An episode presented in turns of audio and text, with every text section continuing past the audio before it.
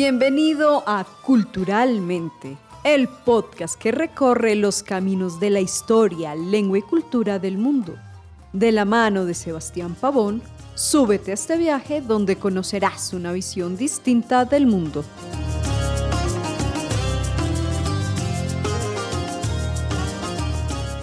Eh, bueno, en el programa de hoy vamos a repetir invitada. Ella es la profesora Mira, ya invitada de la casa. Eh, con ella grabamos ya un programa anteriormente hablando sobre todos los temas del Islam y la tenemos hoy acá en mesa nuevamente. ¿Cómo estás, maestra? Mira, salam alaikum. Igual, salam, buenas tardes, un gusto de volver a estar aquí. Muchas gracias, maestra. Em, te quería invitar también porque estamos en una fecha especial para ustedes, los musulmanes eh, de todo el mundo, una fecha, si no estoy mal, el, mes más sagrado para el Islam es este, el Ramadán. Eh, muchas personas han oído el Ramadán, incluso en redes sociales eh, publican stickers, eh, figuritas del Ramadán, pero eh, mucha gente no sabe ni, ni, siquiera qué es. Entonces, quisiera que nos comentaras, por favor, maestra, ¿qué es el Ramadán? Empecemos por lo más básico. Por lo más básico, ¿qué es eso que se escucha que, sí, por pues, todos lados? Yo ya hay un, digamos un, un, adelanto que era un mes, porque para las personas que no saben, el Islam maneja un calendario diferente al, al gregoriano que manejamos en, en Occidente. Entonces, ¿qué es el Ramadán, maestra? Claro, como tú mencionas, es un mes sagrado para nosotros, es el noveno mes del calendario lunar, en la cual es un mes donde Dios como multiplica las bendiciones y tratamos de hacer actos de adoración lo más, lo, lo, lo que se puede, ¿no? Lo más posible. Entonces es un mes en el que se identifica porque ayunamos, creo que han escuchado que ayunan, pero es un ayuno diferente dado que cuando en otras religiones se dice ayunar es dejar de comer cierta comida, ¿no? Entonces este mes, no sé, este mes o esta semana no se come carne, o algunos dicen, no, yo voy a hacer el ayuno, entonces no voy a comer fruta. O solo el desayuno. O solo el desayuno, o he escuchado lo máximo es que no se come nada, pero pueden tomar agua en cualquier momento del día. Entonces, no, este ayuno como tal es que no se come nada hasta que, antes de que salga el sol, hasta que se oculte, eso depende del país. Fuera colombiana estaba desde las 4 y 45, ya no se puede comer nada, hasta las 6 y 15 de la tarde. Sí, porque hay países donde anochece a las 9. A las 9, ese es un ayuno más duro. sí, no, esto simplemente no se come absolutamente nada ni meter nada en la boca. Entonces esa costumbre que tenemos aquí en Colombia de abrir, por ejemplo, la bolsa de leche con la boca no ah, se hace. Incluso no se lava, no se, uno antes de que inicie el ayuno, se lava bien la boca y, y se puede volver a lavar hasta que anochece. Ese es como empezamos, obviamente más oraciones, hay algo que se llama Tarawih, que es donde en la noche se hacen más oraciones, más rakas, se aprenden partes del Corán, trata de hacer los actos de adoración más que se pueda, pero lo que identifica como tal es el ayuno. Y no es solo aguantar hambre, sino también está prohibido, por ejemplo, uno enojarse, pelear con un hermano, decir cosas, que ahí es donde empiezas y no solamente es dejar de comer. Entonces, incluso si tú estabas ayunando y estás, vas a discutir con alguien, te dices, no, qué pena, no puedo, estoy, estoy ayunando y se retira. Ok, es decir que no es solo el, sacrificio que el corporal o el estómago, sino también es espiritual. O sea, tienes que mantener calma. Una calma total. Eh, bueno. Eh, ¿qué, por qué es especial este mes, maestro? O sea, ¿qué, ¿qué, es lo que lo hace especial a, a diferencia de otros meses normales, digámoslo así, de, de, del calendario lunar musulmán? Digamos, obviamente hay ciertos, eh, como tú dices, no, manejamos el calendario gregoriano, sino se maneja el calendario lunar. Obviamente hay como ciertos actos de adoración en el cual Dios dijo que puso el mes de Ramadán para él. Obviamente siempre las adoraciones las hacemos para la Subhanotala, pero Dios dice que toma ese mes de Ramadán, esos días de oración para él. En el mes de Ramadán, en los últimos 10 días fue revelado el Corán también, fue en esas épocas. Por lo tanto, son una fecha muy importante y lo, lo realizamos. Como incluso se reveló el Corán en los últimos 10 días de Ramadán. O sea, entre comillas se puede decir que en el Ramadán se conmemora eh, la revelación del Corán. Eh, pues se fue revelado el Corán, pero es más como una, como digo, los beneficios del Ramadán como tales, primero Dios lo puso como una orden y es como, a ver quién me adora a mí, a ver quién lo hace. Entonces es donde entonces demostramos que sí, nosotros seguimos a Dios sin importar que en las buenas, en las malas, nosotros adoramos a Dios y por eso es que lo hacemos como tal. Y incluso eh, en el calendario islámico, cada mes no, tenemos, no tiene el nombre enero, febrero, marzo, sino tiene ciertos nombres, ¿no? Y en el, ese, el noveno mes se llama Ramadán, así como tal, por decir febrero, no es que es Ramadán, no es simplemente la actitud, sino el mes se llama así. Perfecto, maestra. Te quería preguntar también, bueno, sabemos que también hay varias ramas del, del, Islam, sunitas, chiitas son las principales. ¿Hay alguna diferencia entre la celebración del Ramadán entre sunitas y chiitas? No, casi siempre todo es lo mismo que hacemos el ayuno y hacemos más oración y es Más universal. Sí, sí, sí, sí, todo el mundo ese mes como digo, es sagrado, entonces todo el mundo lo realiza, los beneficios que tiene y todo no hay así como gran diferencia. Obviamente muchas personas eh, lo, lo celebran, como digo, Dios cuando manda algo también tiene beneficios, ¿no? Y no es solo, Dios no necesita de nosotros, nosotros necesitamos de Dios. Entonces, por ejemplo, en Ramadán, aparte de que le estamos demostrando a Dios que lo, que, que lo vamos a obedecer, lo vamos a hacer, también tiene ciertos beneficios como por ejemplo la salud, un ejemplo. Si tú ves cuando uno va al médico le dicen no coma tal cosa, no deje esto, deje aquello, tanto que uno dice mejor no voy a comer nada, exacto, eso es la, también lo primero, salud que lo hacemos. También lo otro, por ejemplo, otro de los beneficios es que nos concientizamos de que existe Dios, y más aquí en Colombia, que la mayoría pues no son musulmanes. Yo estoy ahorita ayunando, por ejemplo, pero yo puedo ir a la esquina a tomarme un vaso de agua y nadie me va a decir nada. Exactamente. Pero yo sé que estoy ayunando y yo sé que Dios me mira. Otro de los beneficios del Ramán también es que no, uno puede dejar más fácil el pecado. Si tú puedes dejar de comer, de beber, que es algo tan fundamental para vivir, ¿por qué no vas a dejar algo que es pecado y te hace daño? Un ejemplo, tomar, fumar. Son cosas así que tienen el beneficio como tal. Y aparte el Ramadán también es para concientizarnos de las personas que no tienen los mismos beneficios que uno, ¿no?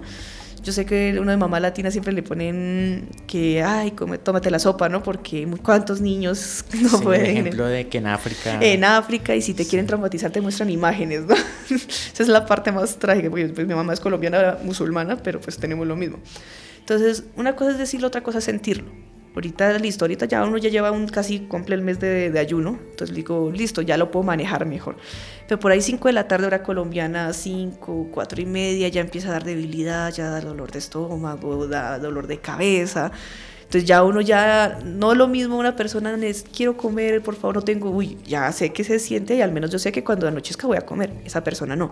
Entonces tú ya sientes lo que la otra persona siente literal, entonces ya no lo vas a ver de la misma manera. Obviamente cuando digo dolor de cabeza y todo, hay ciertas excepciones, ¿no? No todos estamos, yo sí es obligatorio, pero como les digo, Dios no nos va a hacer daño, digámoslo así, es beneficio. Correcto, entonces obviamente hay personas exentas, por ejemplo, los niños no están obligados a ayunar, las personas mayores no están obligados a ayunar, las mujeres embarazadas, lactantes, o simplemente que a uno se enferma, uno puede pasar que está así, le dio muy, un bajo muy duro, que tienen que ponerle algo, ahí es donde se puede omitir, obviamente tratar después de reponerlo o algo. Ok, eh, te quería hacer una pregunta sobre eso ¿hay alguna sanción moral o, algún tipo de, de, reproche si, no sé, estamos en Ramadán con la comunidad musulmana y no ayunas? O sea, te ven comiendo algo o te sorprenden, no sé, husmeando en, en la nevera o algo. ¿Y ¿Tienes alguna consecuencia con eso o simplemente te llaman la atención y es un tema, digamos que un poquito diferente porque no es como lo pintan en el Islam, que mejor dicho, si lo desobedecemos, entonces nos matan en público, un ejemplo. Ah, no, no, es que hay algo así. No, cada uno es uno con Dios. Pero eso es muy relativo porque, como te digo, sí ha pasado, obviamente, que hay personas que están comiendo por diferentes razones. Puede ser una persona, como te digo, que se enfermó y no pudo, que está de viaje, por ejemplo, entonces él lo va a reponer después de Ramadán, puede estar comiendo. Algo de las mujeres que pasa es que cuando las mujeres están en sus días, están con la menstruación, no ayunan. Es un descanso que Dios nos da a nosotras. Entonces, obviamente, uno no, es un momento incómodo para una mujer, duele la cadera, duele todo. Entonces, Dios nos da como ese descanso, como preocúpese solamente por eso, si se quiere tomar la pastillita, si se quiere tomar, se puede. Entonces, vas a ver mujeres que están comiendo. Obviamente, no comer al frente de los ayunantes, eso es lo único que se prohíbe, ah, porque si no vas a provocarles, les vas a dar hambre y eso no se puede. Que se oculte, que busque un cuartico o algo y pueda comer, no hay problema. Entonces sí se puede dar algunos mantenidos más con lo de las mujeres que estamos ayunando y la ven comer, entonces, pero puede ser ciertas cosas, ciertas cosas, pero no hay consecuencia como tal, no, sino pues es con Dios obviamente que es un que tiene que cumplir y él responder ante Dios. En algunos países musulmanes también em, en meses de Ramadán dejan comida eh, ya cuando se oculta el sol para que la gente que no tiene que comer vaya y coma. Claro que sí. No, sé si acá en Colombia también ustedes en la mezquita están haciendo eso, de pronto invitan a gente de, de, otros lugares para que vayan y coman y compartan, o, o cómo, cómo, ¿Cómo es esa parte? si lo están emulando, sí o, o no. Sí, obviamente el mes de Ramadán es un mes, como dicen, eh, bendito, ¿no? Que uno quiera hacer las mayores bendiciones que quiera. Y entre esos está es que si tú le das de comer a un ayunante, es como si tú hubieras ayunado. Muchos usan esa parte más las personas mayores, que ya por, obviamente, la edad, por su salud, por su salud no pueden, entonces no ayunan, pero le dan de comer a un ayunante. Entonces, de ahí es donde los países musulmanes, por la gran cantidad de personas, obviamente más los restaurantes también siempre están cerrados, es un, un día de fiesta, no, estarían, no hay ningún restaurante abierto, todo lo abren en las noches, los turistas les advierten que no pueden comer en la calle ni nada. Entonces, al momento de romper el ayuno, los restaurantes son los que más hacen eso, dejan en las calles para que la gente, cualquiera que necesite, coma. Aquí es un poco obviamente diferente, toca un poco más delicada la situación. Primero, no todo el mundo está ayunando, ¿sí? Pero lo que se hace, por ejemplo, en la mezquita Estambul es que todas las personas que vayan a asistir a la oración y que estén ayunando, se está dando, se llama el iftar, que es la ruptura del ayuno. Entonces se les da y hay algunos que a veces hacen actividades que, bueno, van a dar de comer a las personas que no son musulmanes, pero que lo necesitan, también se puede, se ganan bendiciones, entonces van y lo realizan. Pero obviamente aquí es un poco difícil de dejar comida en la calle, ya, ya es por la cantidad de personas, no se puede hacer esa actividad, pero en la mezquita se rompe el ayuno y diferentes platos, no hay un, uno específico. Ok, maestra. Em, todas las personas que ayunan en la mezquita en este momento son musulmanas, o de pronto hay alguien que no sea musulmán, pero los acompañe en, en el ayuno. todo musulmán es obligación ayunar, entonces sí, todos están ayunando. Pero eso no quita, el ayuno no es solamente para musulmanes, Dios dice que el ayuno es para toda la humanidad, todos, no importa tenga religión o no tenga religión, es obligatorio que hagan el ramadán. Entonces hay muchas personitas, sí, que dicen, yo no soy musulmana, pero quiero sentir ese ramadán, quiero, porque como digo, con todos los beneficios quiero hacerlo, quiero sentirlo. Entonces sí, puede empezar el ayuno y los que nos estén escuchando, que quieran hacer el ayuno está mejor, que compartan y pueden ir a una mezquita sin ningún problema. Y la mayoría de mezquitas, aquí hay como tres en Bogotá, pero la mayoría de mezquitas permiten que se rompa el ayuno. Entonces pueden llegar, mira, no soy musulmán, quise hacer el ayuno, estoy haciendo el ramadán, puedo compartir con ustedes y son totalmente bienvenidos. Sí, además que, que el Ramadán es un mes de celebración, ¿no? En muchos países musulmanes también eh, cuelgan figuritas y, y de verdad lo sienten mucho. Sí, el- como nosotros como musulmanes no celebramos la Navidad, que es como lo más cercano acá. La Navidad la gente pues decora con lucecitas, el arbolito, los regalos y todo, pero pues nosotros no celebramos ello. Entonces no celebramos lo de diciembre, sino este es nuestro día festivo en Ramadán. Entonces, ¿cómo es? Entonces, obviamente, por lo que llega, se decora la casa. Sí, ponemos lunas, ponemos palabras de Alá. Se han puesto luces de, pues aprovechando que aquí se compran las luces de pues Navidad, pero no se van a usar para eso, sino para lo del Ramadán. Se le da regalos a los niños, claro que sí. Ropa nueva para estrenar, para llegar la bienvenida a Ramadán. Se, se elige un lugarcito para hacer la oración. Algunos hacen es- se quedan en las mezquitas para cambiar y celebrar eso. Es un momento de alegría y por eso lo sentimos todos. Qué, qué interesante y qué, qué bueno que pueden hacer eso, ¿no? Ya que no celebran pues Navidad, es importante que también tengan esas, digamos, Claro. esas festividades o esos detalles que... Claro que sí, es, es un poquito diferente, obviamente, si miramos lo de la Navidad, pues obviamente se está celebrando el nacimiento de, de Jesús, de un Ujú. Dios, en la cual pues eso está en contra de nosotros, porque nosotros decimos Dios es uno, no nace, no crece, no muere. Entonces, bueno, la Navidad no la podemos celebrar, pero las personas lo utilizan, digamos que, bueno, se está celebrando la el nacimiento de un Dios, pero he notado y con las personas que he hablado que no lo usan mucho la mayoría de religioso, sino es más como que por compartir con la familia. Incluso escuché otras de los mismos que dicen que no celebran, que en la Biblia no dice Navidad y todo, pero que comparten con la familia. La- la- el Ramadán lo que tenemos sí es religioso, porque ¿qué se celebra como tal? Bueno, aparte de todo el mes, aguantar hambre, no ponerse bravo, que es un poco complicado, algunos más a los hombres que tienen que guardar el mal genio y con hambre les ha sido un poquito Sí, complicado. esa combinación de hambre y... Y, y mantener el- la compostura es un poco difícil. Y aparte, si le agregamos lo de los últimos 10 días que no duermen en toda la noche, es un momento muy agradable, digámoslo así, para ellos ha sido difícil. Pero bueno, entonces se celebra, se trata de hacer la comida en la noche para que, bueno, sí podemos, sí lo logramos. Y la último día, que es la fiesta del Eid, es lo que, que celebramos como tal. Sí, compartimos con la familia, nos damos regalos, pero no, no es por estar con la familia como tal, sino que celebramos, que lo logramos. Ese mes de sufrimiento, digámoslo así, de dificultad, de que a pesar de todo lo logramos, es lo que celebramos. Por eso se hacen las tortas, se hacen regalos y todo, porque lo logramos. Entonces, por eso es una festividad tan grande, porque no sabemos, es lo que hablamos todo el tiempo los musulmanes, hablamos de la muerte normal, porque es algo para que estamos aquí. A diferencia de acá, que uno dice la muerte y no, que no la menciones, no digas nada. Nosotros siempre mencionamos la muerte ya porque es algo real y para eso nos estamos preparando. Entonces, aparte de celebrar que lo logramos, que gracias a Dios Dios nos permitió estar aquí, muchas personas musulmanas no pudieron estar en este ramadán, no sabemos si lleguemos al próximo. Entonces es algo que celebramos y que Dios nos permita estar en muchos ramadanes más. Sí, que más que un sacrificio es disfrutarlo, ¿no? De ver todas las cosas buenas que puedes hacer. Eh, todo lo, lo que eres capaz. ya lo lograste y entonces es una celebración y aparte, como dice, si uno lo hace bien, Dios te puede perdonar los pecados, por, pues obviamente las dificultades y todo. Entonces es un mes muy bonito que a la vez es, en el, ahí es un momento de tristeza, alegría, porque listo, alegrar, regalos, lo logramos pues acabaron las bendiciones máximas, no sabemos si llegamos, de hecho es agridulce ese momento. Tú tocaste ahorita un tema, mencionaste que habían personas que no dormían. en la noche. ¿Nos puedes comentar un, poco eso? O sea... Claro que sí. Eh, algo muy importante, obviamente, está el Ramadán, 30 días. Los últimos 10 días de Ramadán es el Ailatul Qadr, en el cual es la noche del destino.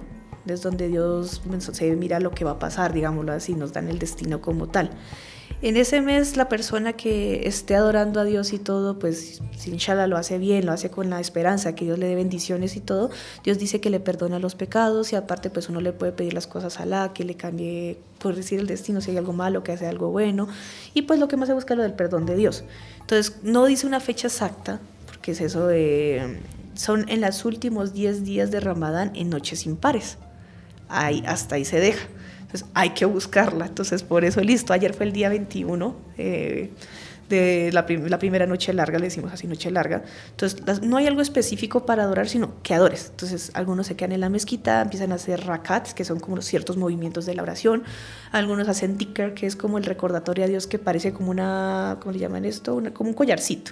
Y le van pasando la, diciendo la ilaha la Dios es grande. Como un rosario. Esa era la palabra, así como un rosario, pero se llama más baja o una súplica que es como, Dios mío, ciertamente tú eres perdonador, amas el perdón, perdóname, es lo que más como que se usa, leer Corán, aprender una sura, aprender más de la religión, esos, todos esos son actos de adoración, entonces uno trata lo que más pueda, no es, uno trata toda la noche hasta que llega la oración del Fajr.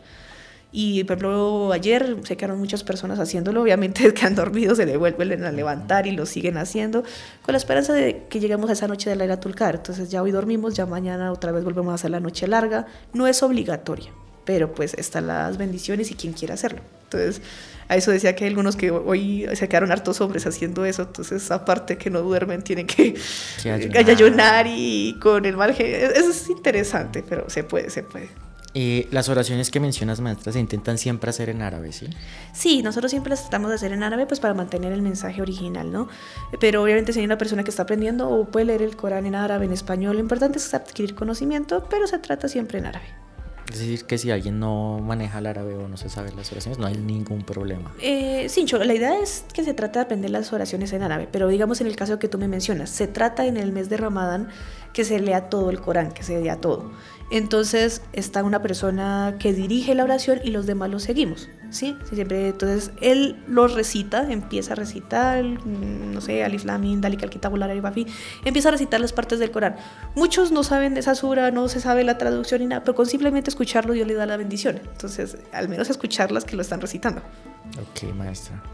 Eh, hay otro mes, eh, digamos que tenga algún impacto alguna importancia como el Ramadán, digamos que no tan alto, sino de pronto que también se conmemore algo, que se haga algo en específico aparte del mes del Ramadán? Sí, nosotros tenemos las dos celebraciones, Ramadán, que es la que todo el mundo conoce por lo que es un mes y todo, y luego está lo del Día del Sacrificio, en la cual es, bueno, 70 días después de que finalice el Ramadán, que es donde, como dice el Día del Sacrificio, que es donde Abraham iba a sacrificar a su hijo Ismael, nosotros musulmanes decimos Ismael, y cuando le iba a ser hijo detente, su fe es aprobado, sacrifica un cordero.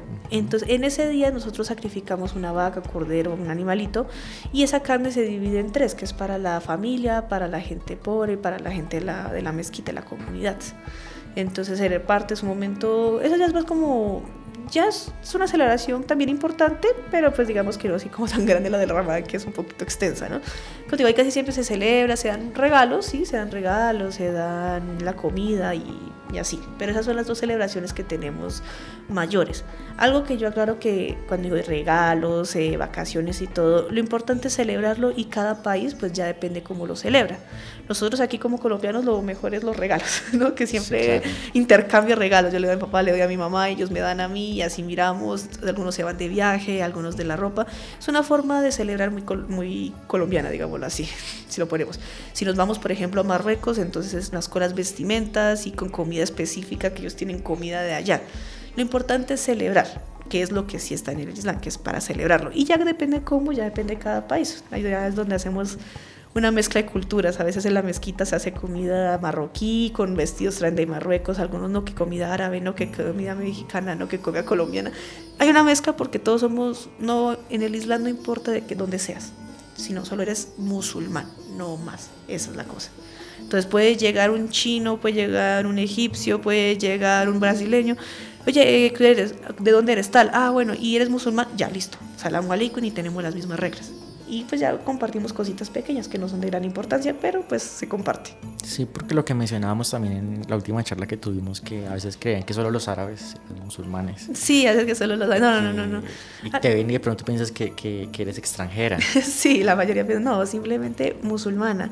Y es algo, digamos, lógico, digamos que aquí es un poquito complicado, ¿no? Porque aquí siempre tenemos los estigmas, no, es que lastimosamente hubo una época venezolano, no, no se puede. No, eh, y con simplemente escuchar un país ya lo como si fuera alguien diferente de... No. Porque acá tenemos casi siempre esas diferencias, ¿no? Siempre tenemos las diferencias de que él es de otro país y todo porque los rigen diferentes normas, ¿no? Entonces, no, es que las normas colombianas, las leyes de México, las leyes de Brasil son diferentes y todo, y por eso como que ya cada uno tiene su, su territorio. Dios es dueño de todo el mundo, Dios es el dueño de todo y todos tenemos las mismas normas, no importa en qué país estemos. Puede estar por allá y tiene que hacer las cinco oraciones diarias, tiene que hacer el ramadán. Entonces por eso no tenemos división, sino somos musulmanes. No importa que nos, no nos entendamos por el idioma, pero sabemos hacer las oraciones todos y las recitamos la misma sura en árabe, aunque no lo hablemos, se hace. Entonces, esa es la unión que tenemos. Incluso en la mezquita de las hermanas quisieron decorar con banderas de diferentes países. Bueno, ya no hay diferencia, que es estamos por la misma lucha, digámoslo así, que es agradar a un solo Dios. Qué bueno, qué bueno que, haya esa interculturalidad y que también es muy enriquecedor eh, compartir con gente de tantas partes y... Claro, y, y, no hay como, que casi siempre lo que hay que conflictos, ¿no? No, porque tenemos las mismas reglas. Un ejemplo, eh, en el Islam está prohibido tomar alcohol, listo.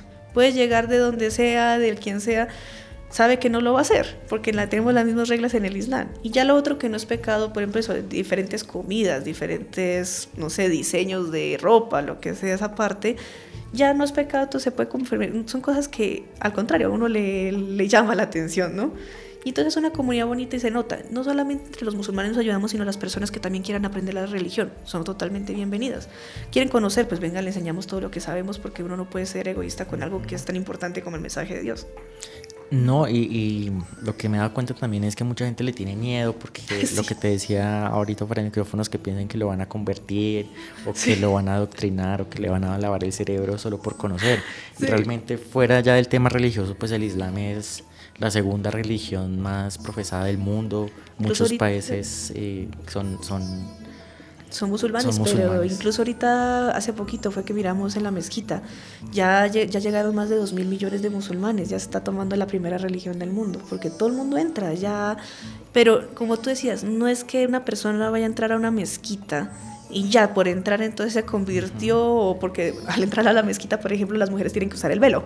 No es que ya usó el velo, todavía ya es musulmana, no. Algo muy importante en el Islam es que existe la libertad religiosa. Nosotros no podemos obligar a una persona, pero tampoco le podemos quitar el beneficio del conocimiento, que es algo muy importante y es lo que nos basamos. Cualquier persona que venga, quiero aprender, no por eso ya se convirtió, ya toca obligarlo, o, ya no vuelve a ser bienvenido porque ya preguntó y no quiso convertirse, entonces ya no puede volver a entrar, un ejemplo. No, no, no, no.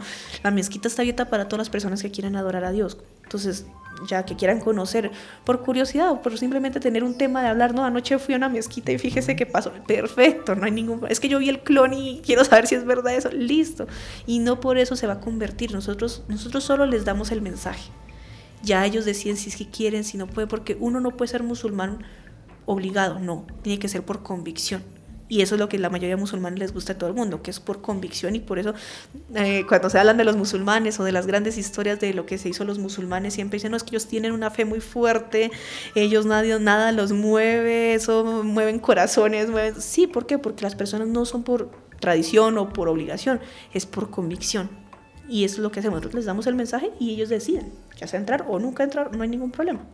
Y también para romper los estigmas que siempre se tienen, porque pues, si la gente no conoce, obviamente se van a permear de todo lo que han escuchado y todas las cosas malas que dicen los medios de comunicación y realmente no tienen la oportunidad de conocer de primera mano qué es en realidad el Islam, cómo es eh, las costumbres, eh, lo que hacen realmente, el mensaje que es puramente de paz, de amor. Sí, totalmente. Entonces, eh, por eso es muy importante también. Claro que las personas vengan y como les digo, es que también siempre que se imaginan una persona religiosa y más por el lado del Islam, que lo ven todo como estricto y todo, piensan de una que uno no puede hacer nada. Lo imaginan a uno en un cubito que no puede hacer nada, no puede pensar, no puede disfrutar de la vida, digámoslo así.